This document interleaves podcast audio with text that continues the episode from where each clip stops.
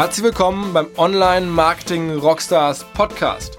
Auch diese Woche wieder unterstützt von RMS, Radio Marketing Services, dem größten deutschen Audiovermarkter. Die Kollegen sitzen hier in Hamburg und sind die Experten für alles, was Audio betrifft, vermarkten 162 private Radiosender und über 750 Online-Audio-Streams, Webradios und so weiter. Ähm, ich kann nur dazu aufrufen, sich mit Audio zu beschäftigen und vielleicht gleich nächste Woche auf der Demexco bei den Kollegen von RMS am Stand vorbeizugehen. Der Stand ist in Halle 7, A035. Am besten vorher Termin ausmachen, denn dort wird einiges los sein am Messestand. Und zu Recht ja auch, denn die Generation Kopfhörer ist überall zu sehen. Jeder, der mit offenen Augen durchs Leben geht, sieht überall Kopfhörer und fragt sich möglicherweise als Marketingmensch, wie komme ich in diese Kopfhörer rein? Wie kann ich die Menschen, die da irgendwas hören, erreichen? Und was wird da eigentlich überwiegend gespielt? Und ähm, naja, wie kann ich vielleicht sogar targeten ähm, im Audiobereich? All das gibt es zu hören und zu lernen am RMS-Stand. Ähm, neuestes Ding, Mood-Targeting habe ich gehört. Werbung passend zur Stimmung des Hörers. Soll sehr effektiv sein. Mehr dazu bei der RMS. Kommt vorbei. Nächste Woche geht's los. Der Online Marketing Rockstars Podcast. Im Gespräch über digitales Marketing und manchmal, was sonst noch so los ist.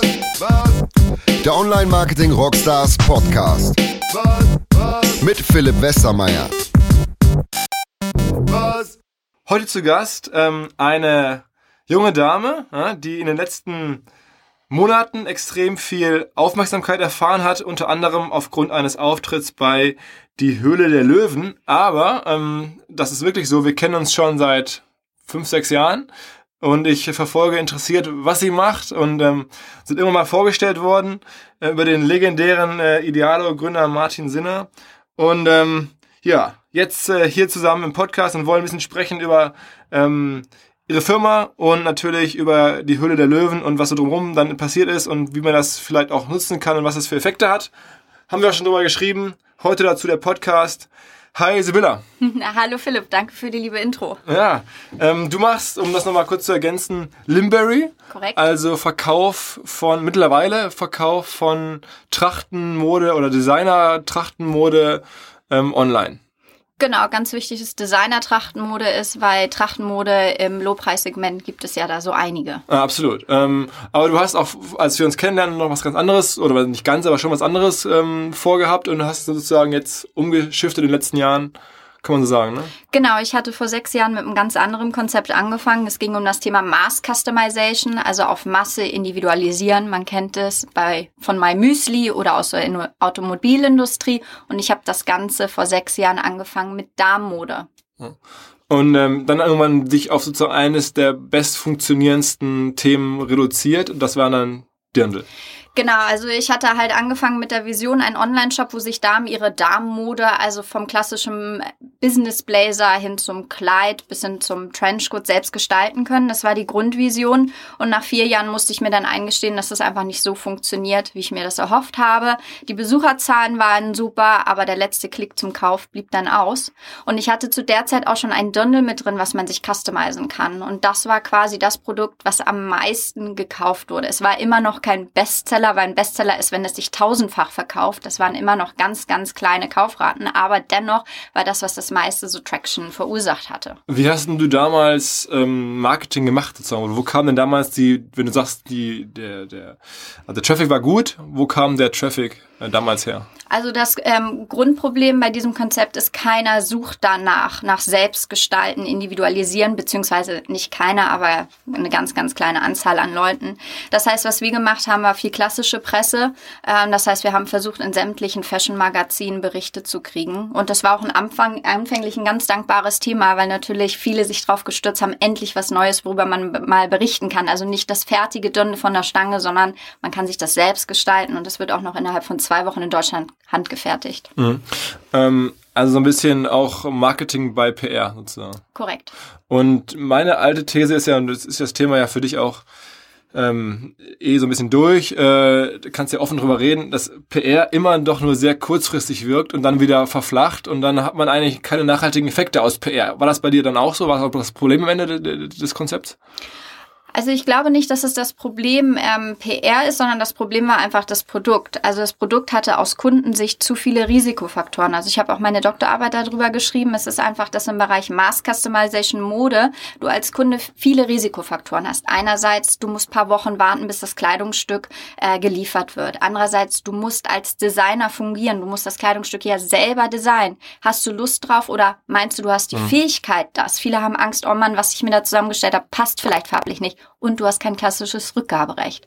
Wenn ich das extra für dich fertige und nach Maß anfertige, dann kannst du nicht einfach sagen, oh, gefällt mir nicht zurück. Das heißt, du kaufst die Katze in den Sack. Und all diese Argumente führen dazu, dass du im Endeffekt zwar das Konzept gut findest, aber ganz große Angst hast zu kaufen. Hm. Und okay, aber trotzdem war es dann, um es mal bei PR nochmal, ja. dass da nichts Nachhaltiges aus PR rauskam oder hast du so einen, so einen Traffic, der dann anstieg nach einem, nach einem größeren Bericht und dann blieb der auch oder ging er wieder weg? Nein, natürlich ging er wieder weg. Ah, okay, also das heißt, ähm, und man kann auf PR doch eigentlich nichts aufbauen, wäre jetzt mein Gefühl. Oder, oder würdest du sagen, auch Gründer hören uns ja zu und dann viele treffe ich auch immer Gründer, die sagen, Mensch, ich mache das tolle PR, total spannendes Produkt und ich kenne also nicht, außer meinem Müsli oder so, fast keine Geschichten, die PR so nutzen konnten, dass sie damit wirklich eine komplett neue Phase er erreichen konnten. Also die werden auch, haben auch tausend andere Sachen gemacht, logischerweise, aber das war, glaube ich, ne, auch am Anfang sehr viel PR dabei. Ähm, sag mal kurz dazu was. Also ich finde es schwierig einschätzbar, weil ich glaube, am Ende des Tages ist der Mix, der es ausmacht. Und manchmal ist es ja ein bisschen schwierig, ähm, das zu tracken, wo kommt was her. Ist es jetzt rein PR oder ist es eine Kombination aus vielen anderen Sachen, die man auch ähm, online tracken kann. Dementsprechend habe ich da nicht so Erfahrungen, kann da nicht konkret was dazu oh, okay. sagen. Aber im Modebereich ist natürlich PR wichtig. Also ich würde jetzt nicht sagen, ähm, ja, es ist kurzzeitig, deswegen macht es nicht, sondern der Mix macht's aus. Ne? Okay. Ähm, so, und jetzt ähm, hast du dann irgendwann gesagt, okay, jetzt baue ich das sozusagen um und fokussiere mich auf mein, ja nicht Bestseller, aber zumindest das bestlaufende äh, Produkt. Ähm, aber war nach wie vor mit dieser Konfigurationsmöglichkeit. Ähm, und dann hat sie die, das ist jetzt öffentlich, kann man nachgucken, also sozusagen äh, für 2015, letztes Jahr hast du damit ungefähr eine halbe Million, ein bisschen mehr als eine halbe Million Euro Umsatz gemacht. Ähm, welche Marketingkanäle haben das ermöglicht? Genau, also erstmal vor zwei Jahren war es so scheiße, was mache ich jetzt? Das Ding läuft nicht, ich bin kurz vor Insolvenz, habe kein, kein Geld mehr, kann ich noch die Miete zahlen etc. Aufhören war auch mal im Raum, äh, aber dann doch keine Option am Ende. Und dann haben wir halt überlegt, okay, gut, ähm, wie kriegen wir das hin, mit dem, was wir schon geschaffen haben, irgendwas anderes zu machen? Also das Grundproblem war halt, dass es eine Nische in der Nische war, wie ich auch gerade erklärt habe. Es ist ähm, theoretisch ein super interessantes, ähm, ja, einfach Tool, dieses Mass Customization, aber es verkauft sich in dem Bereich halt nicht äh, besonders gut. Und wie kann man aber das, was wir geschaffen haben, also wir hatten zu der Zeit schon eine kleine Bekanntheit im Bereich Trachten, darauf aufbauen, um nicht bei Null anzufangen. Wir hatten ja einen funktionierenden Online-Shop und halt, wie gesagt, einen kleinen Namen in der Trachtenbranche. Und so haben wir halt das Konzept umgeändert und uns auch wirklich gesagt, so, wir geben uns jetzt maximal ähm, ein Jahr Zeit. Wenn wir bis dahin nicht merken, dass es rasant nach vorne geht, schließen wir das Ding. Und mhm. ähm, Ende im Gelände. Ähm, was haben wir dann gemacht? Wir haben natürlich auf Trachten umgestellt und ähm, wenn man vom Mass Customization ähm, wegkommt, kann man dann wieder viele neue Keywords generieren. Auf einmal Sachen wie Designer-Dundel oder auch die Brands, die wir aufgenommen haben, weil wir haben zu der Zeit dann drei Standbeine gehabt. Also wir hatten das Mass Customization immer noch im Sortiment, aber eher als Marketing-Tool, als USP als Erinnerungsmerkmal für die Leute. Wir hatten eine fertige Limerick-Kollektion designt, die ganz normal innerhalb ein, zwei Tagen beim Kunden äh, nach Bestellung war und halt ein klassisches Rückgaberecht hatte. Und wir haben dann heute jetzt 25 namhafte Hersteller aus dem Trachtenbereich. Aber up, up, Upscaling-Segment. So. Korrekt. Mhm. Und ähm, so war es halt möglich, natürlich A, auf die Labels selber ähm, AdWords zu schalten und B, dann natürlich solche Keywords wie Designer-Dirndl, Designer-Trachten etc. Das heißt, ich höre schon richtig raus, Search-Traffic ist für euch damals oder bis, bis heute ein wichtiges Thema. Genau, also ich habe auch mal mir die Zahlen natürlich heute angeschaut, äh, um, um, um da mal einfach ein kleines Ranking zu geben. Also das Wichtigste für uns ist immer noch der organische Traffic. Das ist auf Platz eins, gefolgt von Paid, also und da ist wirklich AdWords ganz weit vorne. Und dann mit größerem Abstand kommen andere Sachen wie zum Beispiel Referral oder direkt oder E-Mail. Und ähm, sag mal ein paar, also ich habe jetzt geguckt gestern und natürlich mich ein bisschen vorzubereiten ja. und äh, auf den klassischen Dirndl kaufen Keywords seid ihr gar nicht drauf.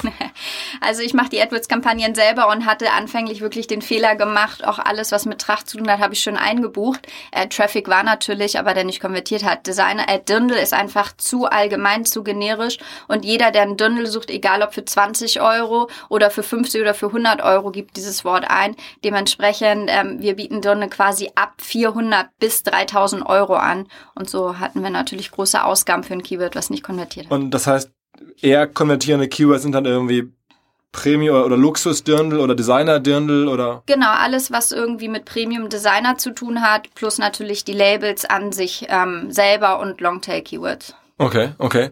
Und ist da richtig auch Suchvolumen dahinter? Also suchen auch wirklich viele Leute nach Designer Trachten oder Designer Dirndl? Also habe ich jetzt nicht nachgeschaut. Genau, also Designer Dirndl ist wirklich unser wichtigstes Keyword. Okay, und das ist, hat, hat da irgendwie ein paar tausend oder ein paar hundert Suchen im Monat, die es dann. Ja, ein paar tausend. Okay, okay.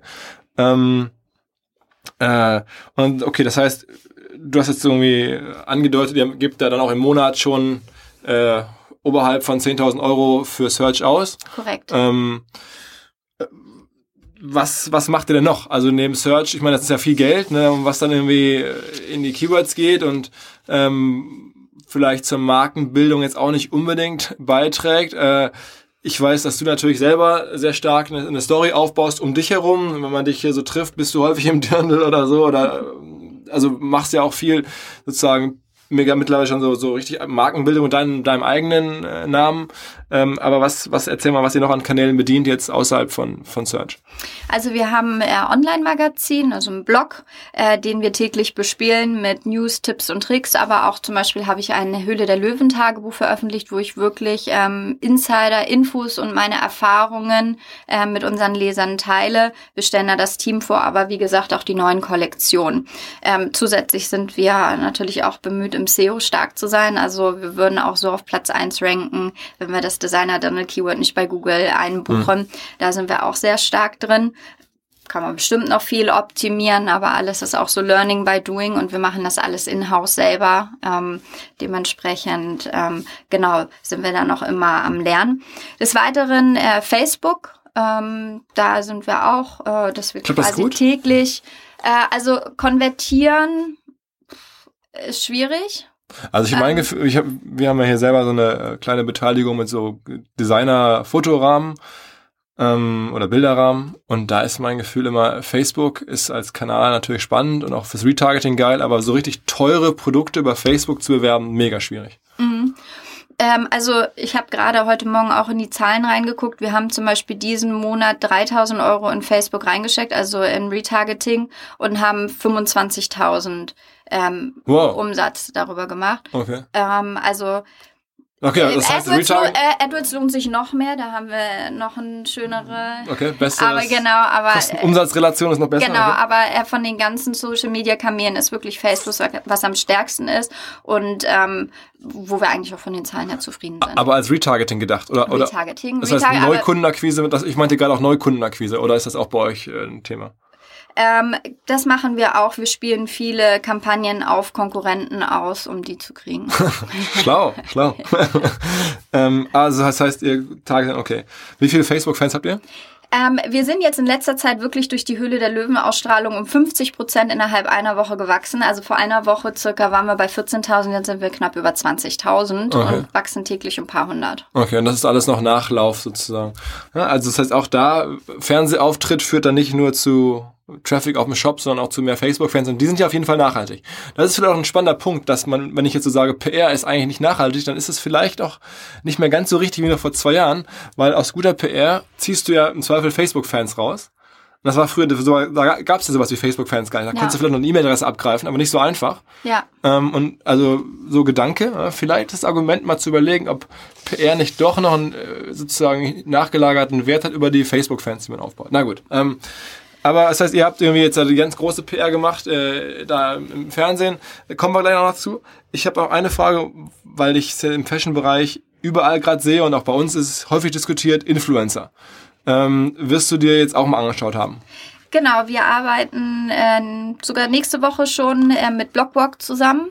Äh, da werden wir gemeinsam. Blockwalk ist eine Agentur? Äh, Blockwalk ist äh, von RTL, äh, ist ein Blog, wo mehrere Bloggerinnen drauf bloggen. Okay. Sieht man teilweise im Fernsehen auf RTL, also sie schalten auch TV-Werbung.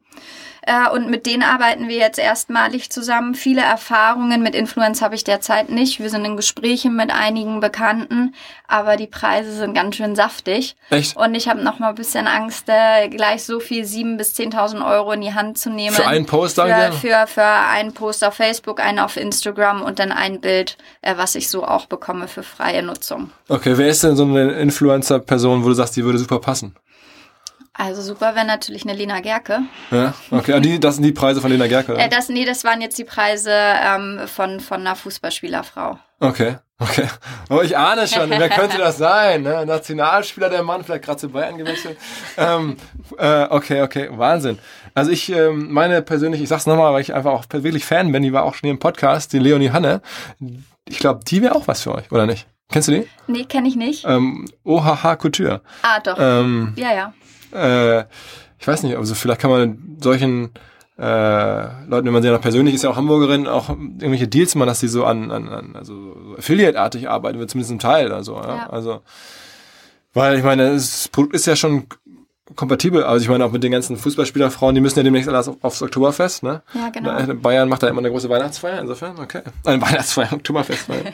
ähm, Nee, also da sind wir noch ganz am Anfang. Ähm, und da fangen wir jetzt an, dieses Jahr erstmalig das zu testen, wie das funktioniert. Okay, okay. Ähm, ja gut, dann lass uns doch mal, äh, bevor jetzt alle darauf warten, erzählen. So, du warst, äh, du hast dich beworben bei ähm, die Höhle der Löwen und dachtest, äh, ist es war es schwer, da reinzukommen in die Show überhaupt? Also im Endeffekt, die letzte Staffel letztes Jahr lief noch und dann wurde unten eingeblendet, nehmen Sie jetzt an der nächsten Staffel ähm, teil, bewerben Sie sich hier. Und dann war eine E-Mail-Adresse eingeblendet, da habe ich einen Zweizeiler hingeschickt und dachte, mal schauen, wird eh nichts. Also so, ne, saß auf der Couch, E-Mail abgeschickt.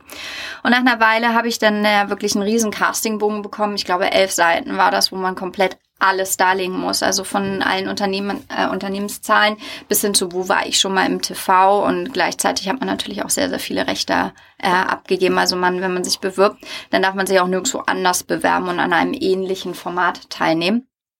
Und dann wurde das schon ein bisschen konkreter, wo ich angefangen habe zu überlegen, will ich das überhaupt? Ich habe mich bisher immer im Hintergrund gehalten. Also ich war sozusagen der Kopf von Lemury, aber nicht das Gesicht. Und das habe ich eigentlich auch immer gerne gemacht. Also ich war jetzt nicht so, dass ich dachte, ich will berühmt werden, ich will im Fernsehen sein, ähm, ich will ein Gesicht von irgendwas sein.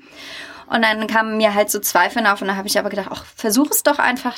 Es wird schon der liebe Gott irgendwie entscheiden, ob ich genommen werde oder nicht. Okay. So hab das so ein bisschen, weil so viele sich beworben haben, wer weiß, ob du überhaupt genommen wirst. Und dann gab es halt ja natürlich noch ein, äh, ein Telefoninterview, eine Videobewerbung und, und, und. Es waren mehrere Schritte, bis ich dann Anfang des Jahres Bescheid bekommen habe, ich bin dabei. So, und äh, dann habe ich mir natürlich sofort an die Arbeit gemacht. Dann gab es auch für mich kein Zurück mehr, weil ich natürlich auch die Riesenchance erkannt habe. Also der liebe Gott wollte das. Der liebe Gott wollte das, genau. Mein Team wollte das und das war natürlich auch eine große Chance. Ähm, und dann äh, irgendwann kam dann die Ansage, okay, das ist hier sozusagen der Drehtag. Und der Drehtag war, glaube ich, irgendwie im Frühjahr so. Genau, also äh, im März wurde gedreht und zwei Wochen vorher, im März, habe ich dann Bescheid gekriegt, dass ich dabei bin. Mhm.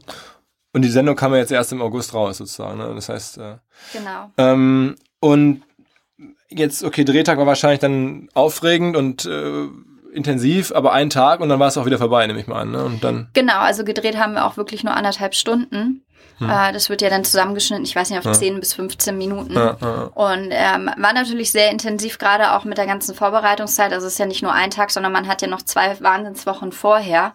Also wo man auch wieder zweifelt. Ich bin keine große Rednerin, ich habe keine Ahnung, äh, wie man Präsentation hält. Ich habe das erste Mal in meinem Leben gepitcht. Ich kannte das bisher nicht mit Investoren etc. Es war komplettes Neuland und ich war schon sehr, sehr aufgeregt und dementsprechend war auch die Phase vorher, die zwei Wochen, sehr, sehr intensiv für mich. aber du hast mit denen jetzt da keinen Kontakt gehabt oder sowas? Nein, ich für hat, dich. man hat wirklich nicht und ähm, Sony beziehungsweise Sony ist das Produktionsteam Box hat sehr darauf geachtet, dass man sich auch nicht in den Gängen trifft da im Studio. Also sobald es hieß Pause und die Investoren rausgegangen sind aus dem Studio, wurden wir Gründer in Raum und wirklich zu und man musste auch unterschreiben, dass man bisher keinen Kontakt hatte zu den Investoren oder zu deren Teams. Und dann äh, kam die kam jetzt dann die Ausstrahlung und dann ging es bei euch durch die Decke. Äh, erzähl mal, was für einen Umsatz kann man dann machen, am, oder so, um ein Gefühl zu bekommen. Äh, jetzt, ich habe es mir überlegt, wenn ihr 500.000 Umsatz gemacht habt im, äh, im 2015, so dann verkauft man wahrscheinlich, wenn es gerade ist, an einem normalen Werktag, also wenn es linear verteilt ist, verkauft man an einem normalen äh, Werktag, weiß ich nicht, vier bis fünf Dirndl. Ähm, wie viel Dirndl verkauft man dann nach so einer Sendung?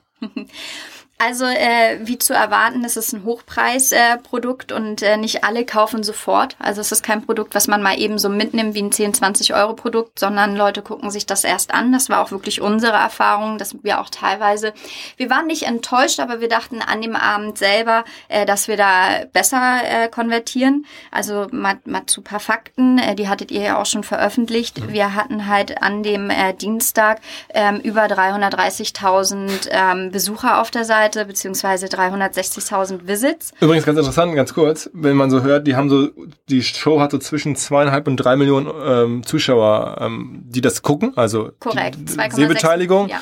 2,6 Millionen. Das heißt, über 10 Prozent ist ja auch mal, weil ich mal immer diese Statistiken irgendwie hört und liest, Menschen äh, sitzen mit dem Sofa, mit dem iPad auf dem Sofa und gucken Fernsehen und so. Das heißt, hier hast du ja mal wirklich harte Zahlen von 2,6 Millionen, dann ungefähr 15 Prozent fast, die ähm, sofort am iPad oder am Rechner auf die Seite gehen. Genau, und äh, 95 Prozent der Besucher kamen wirklich über Smartphones beziehungsweise Tablets. Ja, also das ist genau das Thema. Genau ja. das, was du gesagt hast. So, ähm, von diesen äh, waren zeitweilig gleichzeitig über 56.000 auf unserer Seite. Und ähm, hier nochmal ein Dankeschön an Benno und Dima. Die haben technisch uns sehr gut vorbereitet und alles hat war trotzdem schnell und nichts zusammengebrochen. So, jetzt nochmal zu konkreteren äh, Verkaufszahlen. Also an dem Abend selber haben wir gerade mal äh, verdoppelt im Vergleich zum Vortag. Also ähm, es war im fünfstelligen Bereich und wir haben halt verdoppelt. Was aber schön ist, ist, dass wir dann zwei Tage später Umsatz verdoppelt, also das Umsatz heißt, verdoppelt, okay, okay. genau. Also im Vergleich den Dienstag von der Ausstrahlung haben wir zweimal so viel Umsatz gemacht wie Montag äh, den Tag zuvor. Mhm.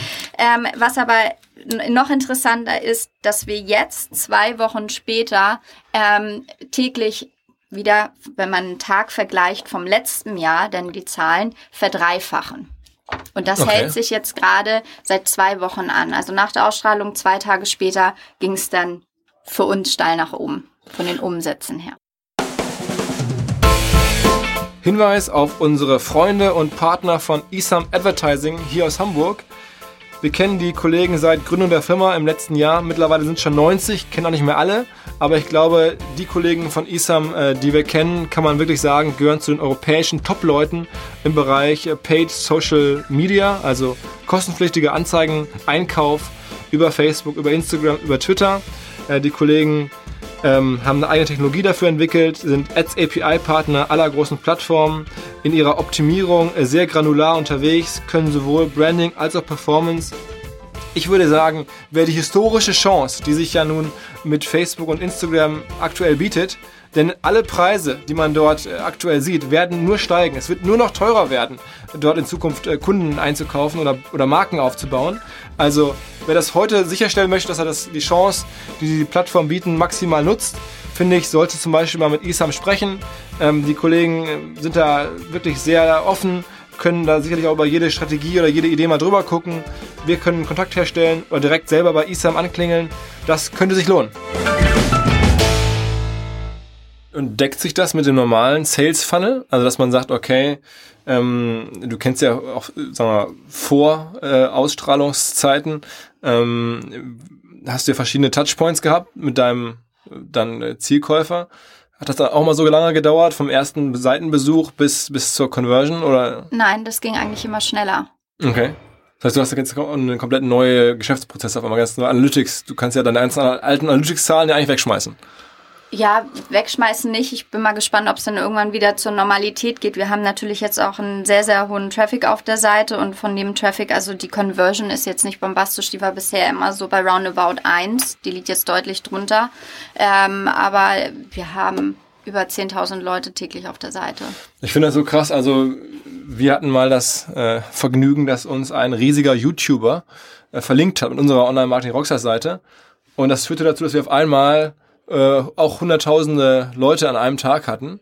Ähm, Und das war im Endeffekt total ärgerlich für uns, weil ich meine, das bringt uns nichts, also für uns im Fall. Und da ist wirklich das Problem, deine Analytics-Werte oder deine ganzen Zahlen, auf die du schaust, sind danach unbrauchbar, weil der ganze Monat, der Tag, alles, das Jahr, du musst immer rausrechnen, musst immer gucken, okay, was hat das für einen Effekt.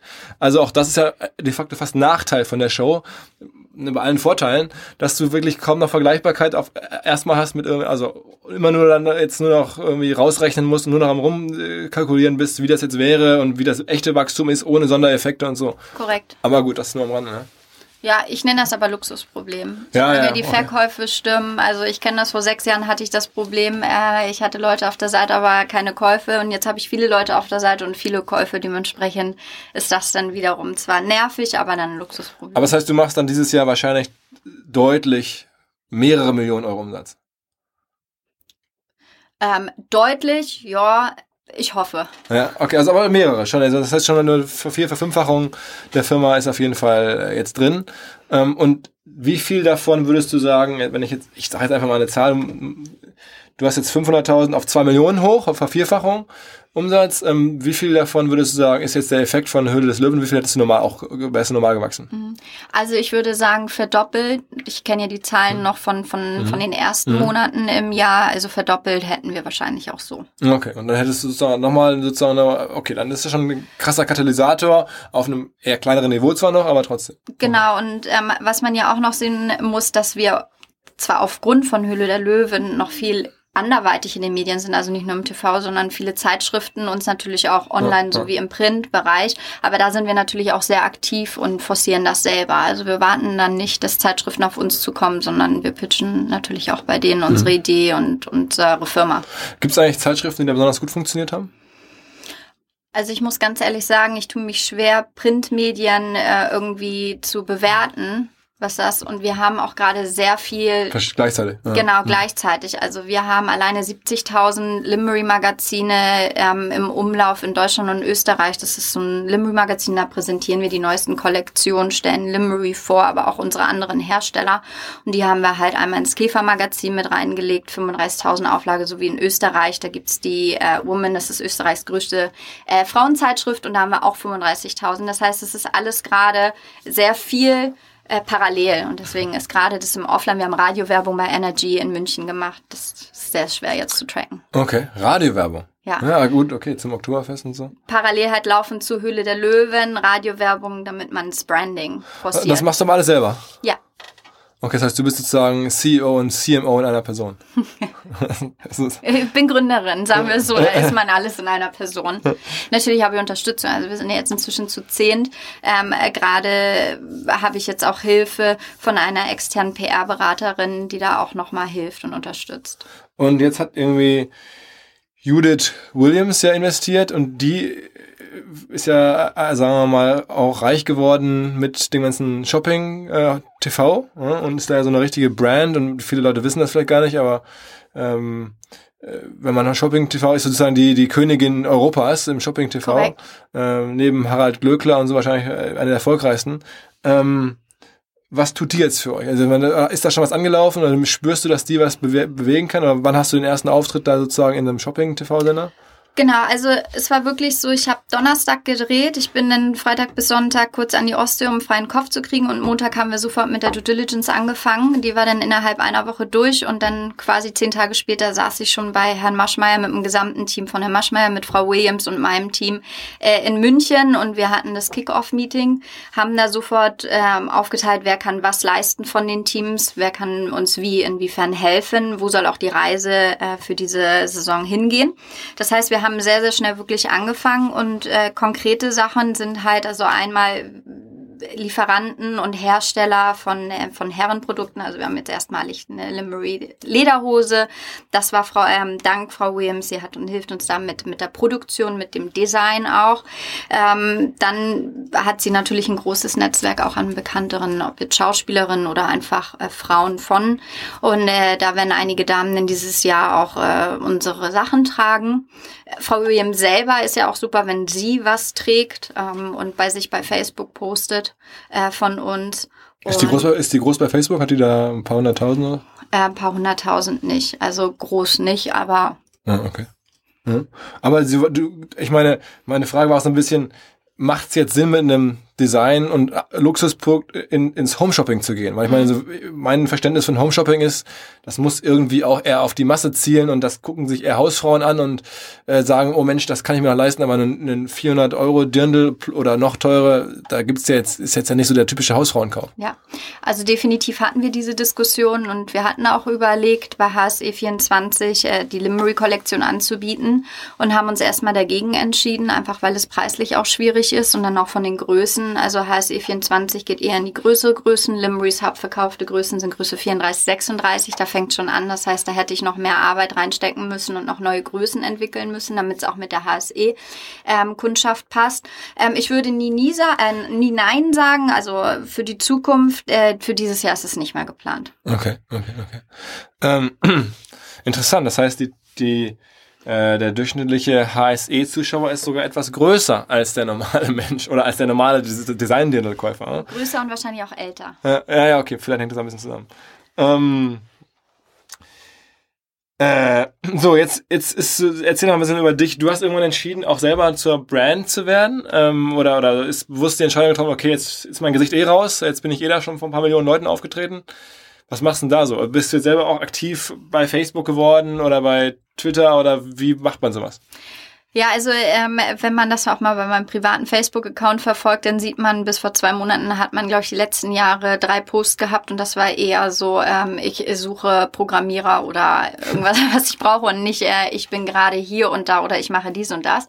Das hat sich in den letzten zwei Monaten wirklich verändert. Ähm, ich tue mich schwer damit. Ich bin einfach nicht das Selfie und äh, Darstellungstyp. Ja. Äh, ich mag gerne im Hintergrund sein, aber natürlich auch von den Investoren und auch aus Marketing-Sicht verstehe ich, dass das natürlich der nächstlogische Schritt ist und ich will ja auch Limery nach vorne bringen. Ähm, mein Team pusht das Ganze so, wenn die sehen, wir haben zum Beispiel Samstag wieder gedreht mit Vox, dann waren, haben die natürlich sofort Fotos gemacht, Videos gemacht. Also ich muss mich da gar nicht drum kümmern, das läuft so nebenbei, weil ich einfach nicht dran denke. Ich bin einfach nicht der Typ dafür. Okay, aber man, jetzt bist du sozusagen dahin geführt, doch irgendwie zu einer Brand und ähm, das war dann aber schon eine bewusste Entscheidung und sage, okay, im, im Sinne der Firma tue ich das jetzt und, und, und werde jetzt irgendwie ein bisschen oder strebe es sogar an oder lass es, verhindere es nicht, wenn genau. ich jetzt äh, dadurch irgendwie eine gewisse, zumindest Szene, Szene Prominenz kriege. Genau, wir merken einfach auch, wenn ähm, ich zum Beispiel, wenn ein Bild von mir gepostet wird, wo ich einen Dirndl anhab, dass das dann auch in den nächsten 24 Stunden auch gekauft wird. Okay. Okay. Dass das halt recht gut funktioniert. Okay, okay. Aber der Kanal, auf dem du jetzt aktiv bist, irgendwie ist Facebook und sonst Korrekt. Was. Also YouTube oder sowas machst du? Nein. Okay, okay, okay. Das wollen die Investoren ja gerne. Ich meine, ich bin ja Dindel-Insiderin, ich kenne mich da ja aus, ich design die ja selber. Ähm, dementsprechend sagen die immer, mach doch mal so kleine YouTube-Tipps, äh, also Videos, wo du Tipps und Tricks verrätst und so. Ich tue mich da einfach wahnsinnig schwierig. Schwer. Okay, okay. Und ähm, musst du mal mit einer Content-Marketing-Agentur sprechen wahrscheinlich, oder? Wahrscheinlich ja. jetzt jetzt so weiß ich nämlich, dass ich morgen mein Postfach will voll sein mit äh, Agentur. Ja, wahrscheinlich, wahrscheinlich. Das war so, ich hatte ja in der Sendung gesagt, dass wir internationalisieren wollen und dass wir irgendwie die Seite bisher nur auf Englisch hatten. Am nächsten Tag, ich glaube, ich hatte alleine 50 äh, Kontaktanfragen bei Xing ähm, von Dolmetschern, Übersetzern. okay, nicht schlecht, nicht schlecht. Melden sich auch generell so viele Marketingagenturen oder sowas? Oder ist das, also kommt da auch was viel rein? Alle Branchen melden sich. Also, oder stehen noch vor der Tür jetzt. Okay, also das heißt irgendwie noch weitere Fernsehauftritte oder sowas?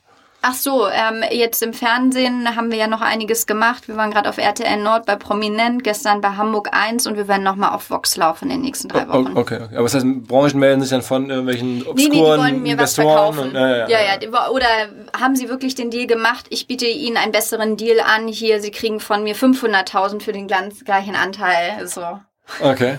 Solche Nachrichten habe ich gekriegt. Dabei, dabei ist es ja schon längst in trockenen Tüchern, ne? Ist, Im ja. Moment, wo die Sendung läuft, ist ja schon ein halbes Jahr dazwischen, dann ist ja wahrscheinlich schon Notartermin schon rum, ne? Korrekt. Das haben die dann vielleicht nicht verstanden. Ähm, jetzt ist ja eh für dich irgendwie eigentlich äh, wahrscheinlich ähm, Hauptkampfsaison, ne? Jetzt Oktoberfest geht bald los. Ähm, ist das so mega saisonal bei euch? Ja, ähm, leider. Also das ist immer ein bisschen schwierig, die Ressourcen richtig. Ich bin kein Fan von Zeitarbeit, Leiharbeit ähm, und versuche da wirklich ein Team zu haben, was sich ganzjährig auch ähm, halten kann. Und ja, es ist ein Saisongeschäft. Es geht im Juli los und endet im Oktober, wo ganz klar Peak ist im September. Okay. Ja, danke, dass du überhaupt möglich machst im September, weil es ist ja gerade September. Der, während deiner Wenn Philipp einlädt, selbstverständlich. Oh, ja, ja, ähm, sag mal, äh, Gibt es denn weltweit nichts anderes, wo noch Dirndl gefragt sind oder so, so Trachten gefragt sind, außer dem Oktoberfest? Also wir sind gerade im Gespräch mit, ähm, mit einer chinesischen Firma, die am überlegen, es wirklich containerweise Dirndl von uns, das soll auch Premium-Dirndl sein, ähm, nach China zu schiffen. Ich meine, weltweit werden, ich weiß nicht, wie viele Oktoberfeste gefeiert, ich glaube mit ja. über 10 Millionen Besuchern. Ähm, wir verschicken auch schon ins Ausland, also nach Asien oder ähm, wir hatten auch letztens, ja, also Japan ist ja Asien, aber zum Beispiel Katar, Dubai, Monaco etc. Ähm, da sehen wir noch großes Potenzial. Aber ich glaube, da muss man anders umgehen. Also da reicht es nicht, die Seite auf Englisch zu übersetzen. Da ist vielleicht ein direkter Kontakt irgendwie zu einer Firma, die das da vertreibt. Mhm. Ja, die ähm, Chance. Ähm, jetzt nochmal so, so wieder noch back to Operations äh, und, und Basic Online Marketing. Arbeitest du eigentlich viel mit E-Mail? Ähm, jetzt E-Mail-Marketing? Ja, genau. Also, dass du Adressen einsammelst, dass du auch jetzt im Rahmen des ganzen Traffics versucht hast, nicht nur Facebook-Fans draus, zu, draus äh, zu holen, sondern halt auch viele Adressen darüber abzugreifen, über den, über den, äh, über diese ganzen äh, Höhepunkte, Traffic-Höhepunkte oder auch vorab hast du dir da schon Verteiler aufgebaut oder ist das kein Thema? Genau, wir haben Verteiler, ähm, der ist äh, leider immer noch im vierstelligen Bereich. Das mhm. heißt jetzt äh, noch nicht so bombastisch groß, aber wir geben uns da vermehrt Mühe und gerade hatten wir auch die Unterhaltung, wie wir das ähm, aufbauen können oder noch größer machen können, den Verteiler. Äh, E-Mails konvertieren aber bei uns super gut. Wollte ich gerade sagen. Ich meine, E-Mail ist ja immer ähm, im, im E-Commerce sozusagen der unterschätzte Kanal. Äh, und ich war jetzt bei euch auf der Seite und vielleicht lag es auch daran, dass ich mit dem iPad gestern Abend unterwegs war. Aber äh, ich habe da jetzt gar nicht so dieses aggressive Adressen einsammeln gesehen. Also ich hätte, ich bin jetzt wieder gegangen und habe ich zwar gemerkt, okay, ich werde bei Facebook wieder angesprochen über Retargeting, aber ich habe zum Beispiel jetzt, äh, es gibt ja diese Exit Intent Geschichten oder wo man jetzt halt versucht, äh, E-Mail-Adressen auch auf der Seite einzusammeln und so. Das fand ich da total bei euch eigentlich fehlend so ein bisschen. Äh, ja. Also bei uns gibt es dann äh, Pop-up wirklich am Anfang, äh, nichts verpassen, trage hier deine E-Mail ein und krieg, dann kriegst du einen 10-Euro-Gutschein. Und das war's dann auch schon. Mhm. Na, und dass wir da aktiver werden müssen, also wir müssen noch ganz, ganz viel machen. Äh, das ist ja immer, dass gerade im E-Commerce äh, der Weg des Zieles. Mhm. Und ähm, da wird es niemals zu Ende. Und wir haben noch ganz, ganz viele Hausarbeiten zu machen. Also wir sind ja jetzt seit zwei Jahren mit diesem Konzept online und äh, waren ja noch bis äh, quasi vom halben Jahr äh, zu, zu dritt. Also ich mit meinen beiden Programmierern und sind jetzt auf zehn ähm, Leute in den letzten, sage ich mal so sechs, acht Monaten. Und jetzt können wir natürlich auch mehr machen. Aber jetzt gerade ist wirklich Bestellungen pünktlich ausliefern und dann ab Ende Oktober wird es strategisch wieder. Was machen wir für die kommende Saison? Wo müssen wir optimieren? Weil da gibt's noch so einiges. Was glaubst du, oder wenn du jetzt irgendwie mit den Investoren da sozusagen in die ernsthaften Gespräche nach der Show gehst, was ist denn so ein Umsatz, den man machen kann mit, mit sozusagen Premium-Trachtenmode oder Dirndl? Ist das also, ich jetzt stell mir vor, zwei Millionen schaffst du jetzt oder sowas in der Größenordnung dieses Jahr, vielleicht höre ich jetzt so raus. Schafft man damit 20 äh, eines Tages oder schafft man damit 10 und das ist das Maximum oder was glaubst du? Das ist so eine gute Frage und das ist auch wirklich, was mich fast alltäglich beschäftigt und ganze Zeit, wenn ich an irgendwas am Zweifel bin, dann genau an dies, weil wenn ich wüsste, ich könnte das nicht erreichen, würde ich sofort mit Limery aufhören, weil mein Ziel ist schon ein größeres Ziel und dass ich auch ein schönes Team von 20, 30 Leuten aufbauen kann und ganzjährig halt halten kann und das ist natürlich nur möglich, wenn der Markt groß genug ist. Ja.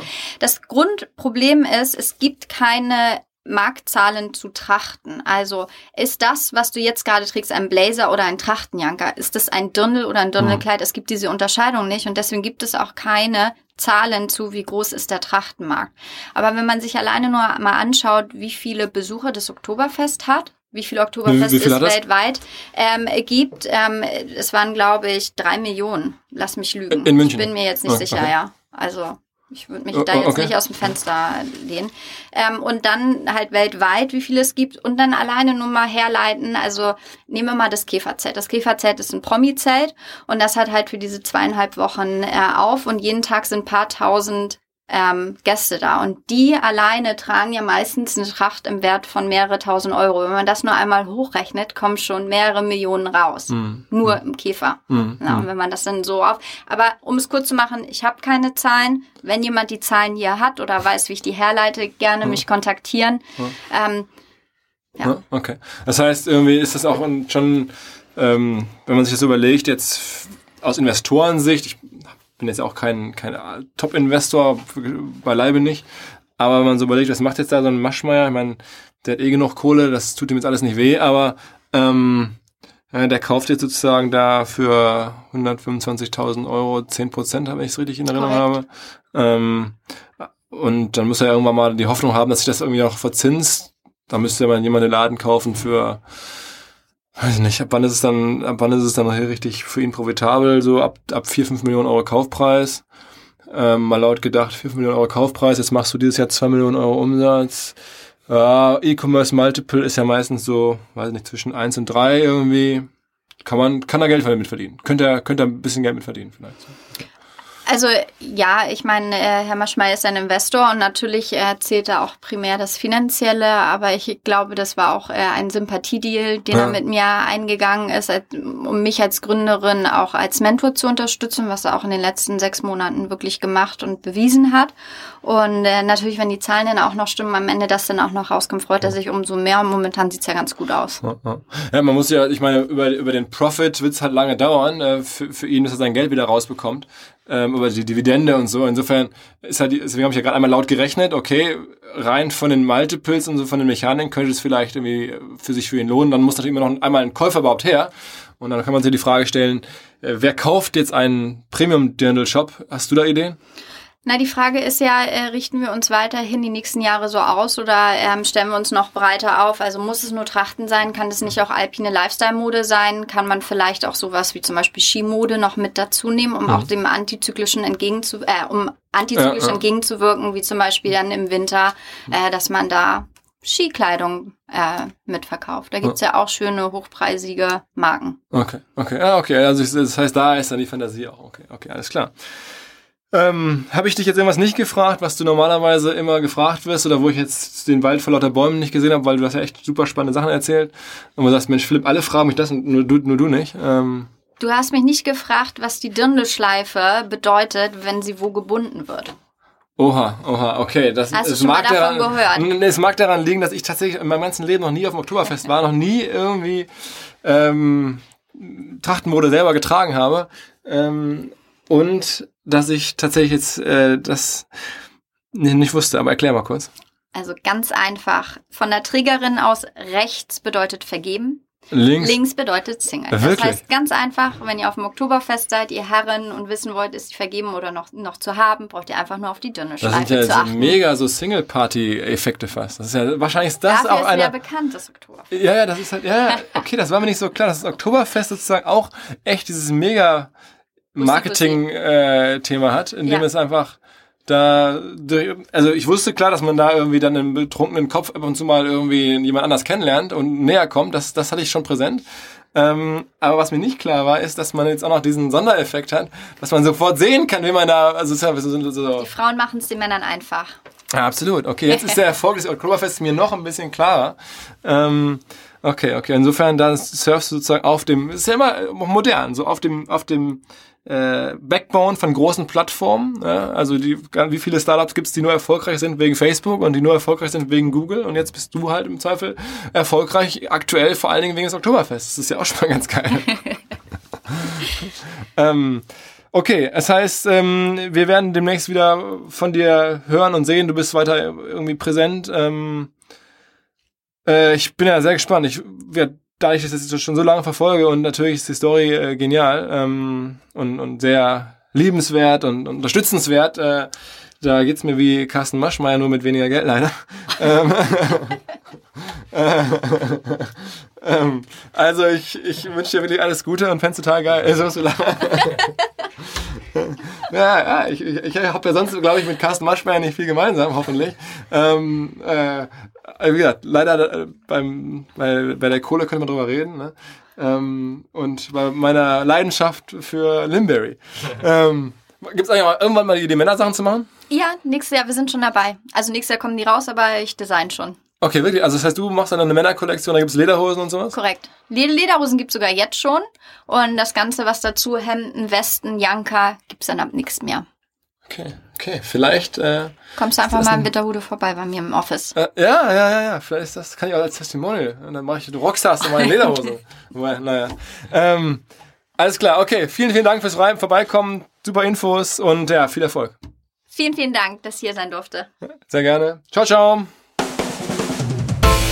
Ganz kurz in eigener Sache. Wie ihr wisst, machen wir Reports, in denen wir uns monatlich ein Thema rausgreifen und sehr genau beleuchten und tief einsteigen in dieses jeweilige Online-Marketing-Teilsegment. In diesem Monat ist es das Thema Instagram Advertising. Wir haben uns angeschaut, wie kriegt man erfolgreiche Instagram-Kampagnen, also Paid-Kampagnen hin äh, wie kann man Unternehmensprofile anlegen, äh, wie setzt man das Facebook-Pixel auf Instagram richtig ein, äh, jede Menge Expertentipps zu Custom- und Lookalike-Audiences, jetzt auch bei Instagram, ähm, Top-Praxiswissen für bessere Werbeanzeigen, knapp 70 Seiten sind es geworden, ähm, einfach mal vorbeischauen, omr.io-reports. Was?